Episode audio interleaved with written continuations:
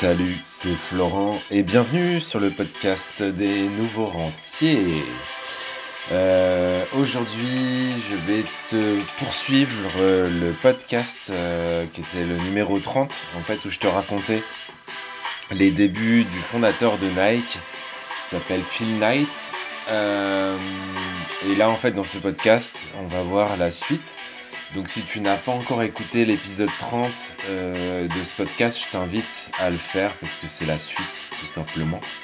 Du coup c'est toujours mieux euh, quand on a eu euh, le premier épisode avant pour suivre une petite histoire. Donc voilà, donc si tu veux, avant d'écouter celui-là, écoute le 30, euh, le podcast numéro 30, euh, où je te raconte les débuts de Phil Knight, le fondateur de Nike. En fait, on s'était arrêté, euh, c'est un résumé de, de livres. hein, euh, le livre s'appelle L'art de la victoire. C'est une euh, autobiographie de Phil Knight, justement le créateur et fondateur de Nike. Et dans le premier épisode, on s'était arrêté à peu près à la moitié du livre. La moitié du livre, c'était au moment où en fait il commençait seulement à créer Nike et, son logo, toute l'histoire autour de la création de son logo. Donc euh, je vais aujourd'hui te résumer euh, très brièvement euh, la deuxième partie de ce bouquin. Et en fait dans la deuxième partie il nous raconte que finalement il nous raconte bah, toute l'ascension de Nike et toutes les difficultés en fait qu'il a rencontrées depuis le moment où il décide en fait de, de créer Nike et de se séparer de monsieur Onitsuka euh, qui deviendra par la suite ASICS. Donc euh, en fait, il faut savoir vraiment que le fondateur de Nike a vendu des ASICS pendant presque 8 ans. Donc déjà rien que ça, c'est un truc de fou.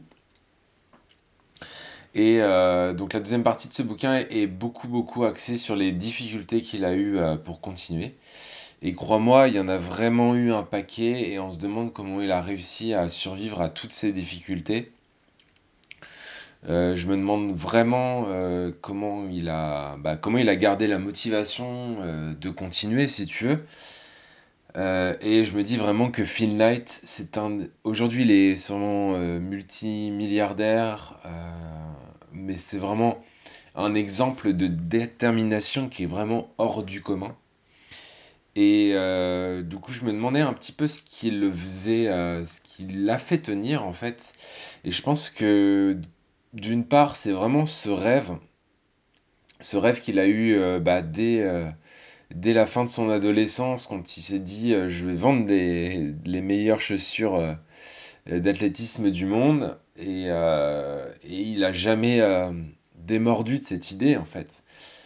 Et la deuxième partie, je pense qu'il a fait tenir, c'est vraiment son, son entourage. Le fait d'avoir des gens autour de lui sur qui il pouvait compter. Euh, il dit à un moment en fait qu'il a jamais pensé finalement qu'il deviendrait milliardaire avec Nike.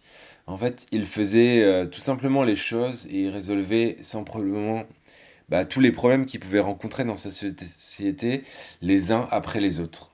Euh, par exemple, il y a un moment, il y a sa banque américaine qui l'a lâché. C'était un moment où il devait payer euh, un million de dollars sa deuxième banque, était une sorte de fonds d'investissement euh, japonais. Et ce moment où il a dû sortir ce million de dollars pour payer cette banque japonaise, euh, sa banque américaine n'a pas voulu payer le chèque. Il ne voulait plus en fait à ce moment-là lui prêter euh, le moindre centime. et la banque aurait même apparemment prévenu le FBI pour fraude. Donc t'imagines, c'était un moment où il bossait tous les jours comme jamais peut-être nous on pourra le faire de notre vie. Et sur une simple décision finalement d'un haut placé euh, d'une banque, euh, donc ce haut placé, bien sûr il ne l'avait jamais vu de sa vie, donc il pouvait même pas se défendre. Et ce- cette décision de se haut placé, boum, tout s'écroule du jour au lendemain. Heureusement, il travaillait déjà, il avait déjà diversifié et il travaillait déjà donc avec ce fonds, euh, cette sorte de fonds d'investissement japonais dont j'ai oublié le nom.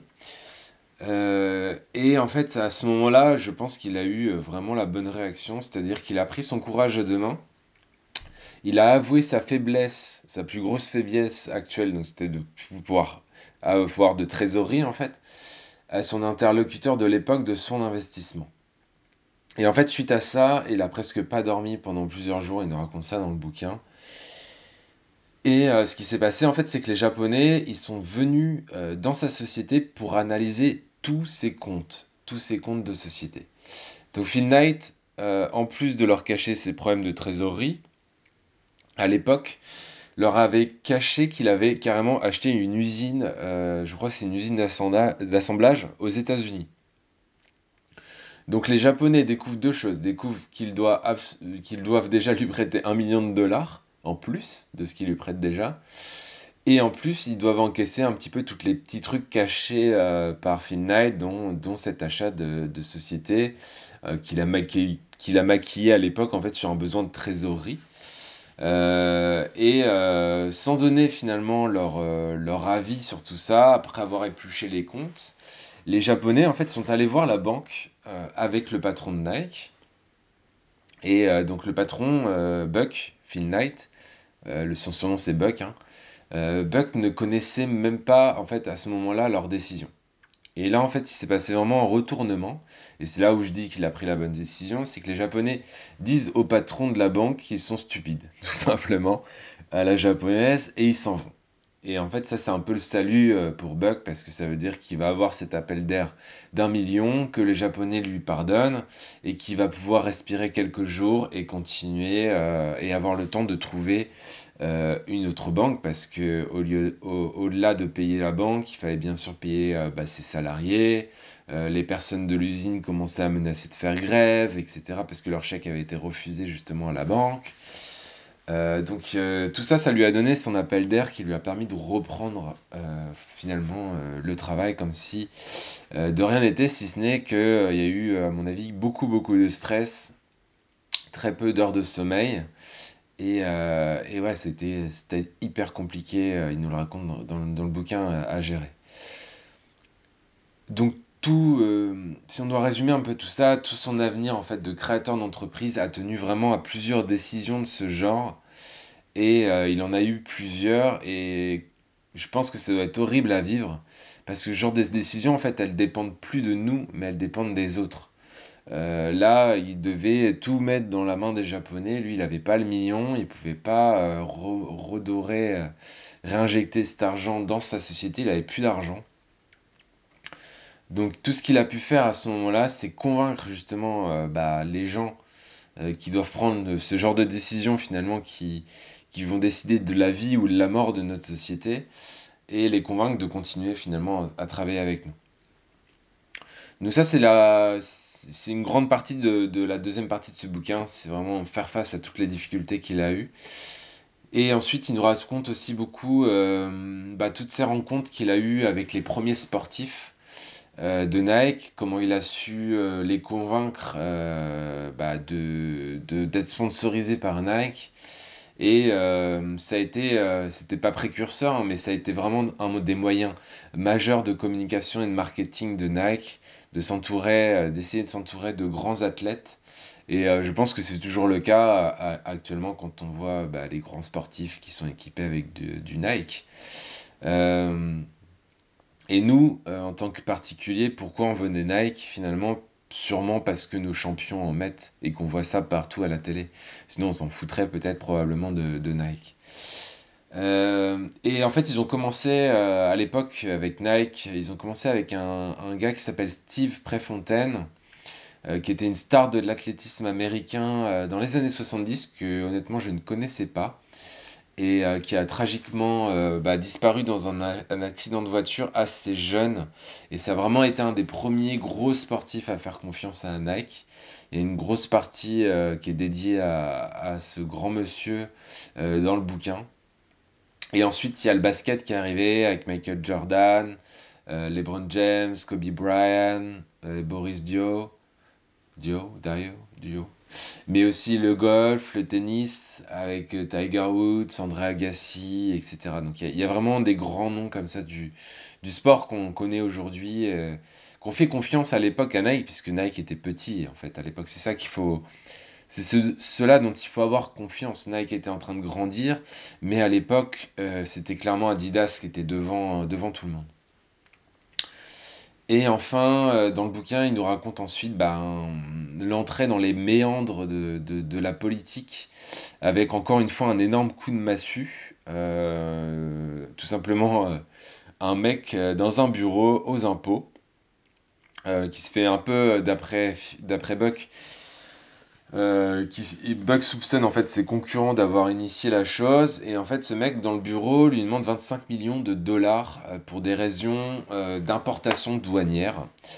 Euh, donc à l'époque, d'après mes souvenirs du bouquin, ça représente environ son chiffre d'affaires annuel. Donc en fait, il se retrouve avec bah, son propre pays qui veut couler sa propre boîte, quoi. Et ça, il le vit très très mal. Il le vit vraiment mal euh, parce que lui, il a mis toute son âme et toute son énergie au développement de sa société. Et là, sans réfléchir, il y a quelqu'un qui lui demande euh, un chiffre qui est complètement astronomique et qui est capable en fait de, faire couler sur un claquement de, doigts euh, bah, ces années de construction euh, de société. Et bah, du coup, qu'est-ce qu'il fait? Encore une fois, il se laisse pas abattre et c'est là qu'on voit vraiment sa grande dé- détermination. Euh, c'est qu'il commence en fait à faire du lobbying euh, au point de vue politique hein, euh, pour tout simplement minimiser l'amende. Donc ça prend, des années, hein. Mais en attendant, il décide déjà de ne pas payer cette amende et en attendant de faire du lobbying. À la base, il veut pas payer un centime car il trouve pas ça juste. Et Nike, c'est son bébé, il voit pas pourquoi son propre pays veut tuer son bébé dans l'œuf. Et à force de lobbying et de négociations, il finit des années plus tard par payer dans les 7 millions euh, de dollars de mémoire. hein. désolé, je j'ai pas retenu tous les sites, tous les, tous les chiffres, pardon. Mais euh, bon, tu comprends, euh, tu comprends l'idée. Euh, et, euh, et il s'en remet comme ça quelques années plus tard à, ne pas payer finalement les 25 millions. Mais, mais Nike avait grandi aussi entre-temps, donc 7 millions quelques années plus tard, c'était beaucoup moins d'argent que 25 millions euh, au début. Et ensuite, bah, nouvelle difficulté. ensuite, il y y a un scandale dont je me souviens vaguement, parce que je pense qu'on était... Enfin, moi j'étais jeune à l'époque, et peut-être aussi toi, euh, si tu as la trentaine et que tu m'écoutes. Euh, il y a eu un scandale euh, sur les conditions de travail des usines chinoises bah, que Nike employait pour créer toutes ces chaussures et autres. Et ça aussi, ça l'a beaucoup marqué, car en fait, il connaissait les conditions de travail avant, puisque c'est lui qui allait démarcher les usines, donc il a vu l'état dans lequel étaient les usines euh, quand il allait les démarcher. Donc il a vu l'avant et l'après Nike. Et du coup, il considère que les journalistes euh, ont fait leur travail, mais n'ont absolument pas parlé du avant-après. Euh, et ça, ça, il en veut beaucoup aux journalistes, il l'a vraiment très mal vécu et très mal pris. Euh, il raconte aussi que, en fait, à l'époque, c'est même le gouvernement chinois. Alors ça, je sais pas si c'est vrai, c'est ce qu'il raconte. Hein, pas. Euh, il y a forcément une part de, subjectivité dans tout ça. Mais lui, il dit en fait que euh, à l'époque, le gouvernement chinois lui a carrément dit ralentis sur les salaires parce que là, tu te retrouves à payer des ouvriers plus cher que des médecins chez nous. Et du coup, ça commence à être compliqué pour notre pays. Et alors ça, c'est ce qu'il raconte. Je sais pas quel est le vrai du faux. euh, je te raconte juste ce que j'ai lu dans le bouquin. Et ça, il en parle. Et ça, encore une fois, bah, les journalistes n'en ont probablement pas parlé. Ils ont considéré finalement les, conditions de travail euh, euh, des usines chinoises comme si c'était aux États-Unis, alors que c'était pas le cas. Et ils se sont servis de ça pour créer un scandale autour de, bah, de- de- de- des conditions de travail euh, de Nike. Bien sûr, je parle pas, il me semble qu'il y a aussi des, choses liées euh, au travail du mineur, etc. Donc je, je parle pas de ça. Euh, mais sur les conditions de travail, en tout cas, c'est ce qu'il raconte. Euh, malgré ça, il a essayé quand même d'apprendre des choses euh, de, cette mauvaise expérience encore, et il admet même que ça lui a permis finalement de développer des techniques pour améliorer encore les conditions de travail, notamment les conditions de travail du caoutchouc qui étaient très compliquées à l'époque. Et apparemment, il aurait breveté des inventions qui permettaient vraiment de, réduire les, expositions au travail du caoutchouc du point de vue des ouvriers. Un brevet qu'il aurait même filé finalement à, à ses concurrents directs euh, dans le même domaine. Donc ça, il en parle euh, dans le bouquin. Et, euh, et encore une fois, il fait face à cette difficulté. mais je pense qu'il vit aussi les choses de moins en moins bien, parce qu'on peut encaisser des coups, mais au bout d'un moment, je pense que ça commence à faire trop. Et le, bouquin, en fait, s'arrête autour de, l'introduction en bourse de Nike. Euh, bah, c'est en fait le moment où ses actions euh, font un bond, puisque lui-même est actionnaire forcément de sa société. Donc quand il décide d'introduire euh, Nike en, bourse, ce qu'il a vraiment repoussé le plus loin possible, parce qu'il voulait rester maître de sa société, et il savait qu'à partir du moment où il introduisait Nike en bourse, il allait perdre les rênes de sa société. Et c'est un peu ce qui s'est passé, mais ça l'a fait devenir euh, million- millionnaire, puis enfin euh, milliardaire. Euh, donc c'est une histoire qui finit bien, qui et je vais te donner maintenant ce que je retiens finalement après t'avoir raconté cette histoire, ce que je retiens de cette deuxième partie de, bouquin. C'est encore une fois vraiment, c'était le cas dans la première partie, sa détermination. Elle est vraiment hors du commun. Euh, Il y a cette idée qu'il appelle son idée folle qui arrive pendant les études. Et ensuite, dès qu'il a eu cette idée, toute sa vie a gravité vraiment autour de la création de Nike et rien n'a pu l'arrêter. Tous les problèmes, il les a vraiment balayés, euh, non sans difficulté, mais il, il a quand même résolu les problèmes les uns après les autres. Et ça, c'est vraiment louable. Et je pense vraiment que ce genre de personne, euh, on peut envier euh, les millionnaires, mais lui, je pense qu'il a tout le mérite d'être devenu millionnaire. La plupart des gens n'auraient pas fait un quart de ce qu'il a fait dans sa vie. Tu t'en rends vraiment compte quand tu lis le bouquin. Et euh, deuxième chose, c'est vraiment euh, la capacité qu'il a eue à s'entourer de bonnes personnes. Euh, dans plusieurs cas, en fait, je pense qu'il aurait vraiment pas pu s'en sortir sans le soutien de sa femme, euh, le soutien de ses premiers salariés, euh, qui sont devenus euh, bah, des amis, hein, qui étaient un peu des amis, des collègues à la base, mais qui sont vraiment venus des amis au fur et à mesure du fait de travailler ensemble et qui sont devenus eux-mêmes son comité de direction. Ils aimaient s'appeler les butt face, c'est-à-dire face de cul en français. Et je pense que ça illustre pas mal l'ambiance de la société qui était encore petite à l'époque, euh, en mode start-up. Et euh, ils devaient quand même bien se marrer. Et je pense que c'était vraiment une condition euh, bah, pour, euh, pour, pour travailler autant. Il faut aussi se marrer au travail. Il faut avoir des bons moments. Si tu te tues au travail et que tu n'as que des mauvais moments, je pense que tu tiens pas. Je pense qu'ils se sont aussi énormément amusés. Ensuite, il a su, en parlant de l'entourage, il a su aussi bah, s'entourer des bons partenaires sportifs. Il a su miser sur des jeunes sportifs dès le début, parce que Nike euh, n'avait pas les moyens tout simplement de se payer des gros sportifs, donc ils ont, dû miser. Un peu comme un club de foot achèterait un, espoir naissant, quoi, si tu veux.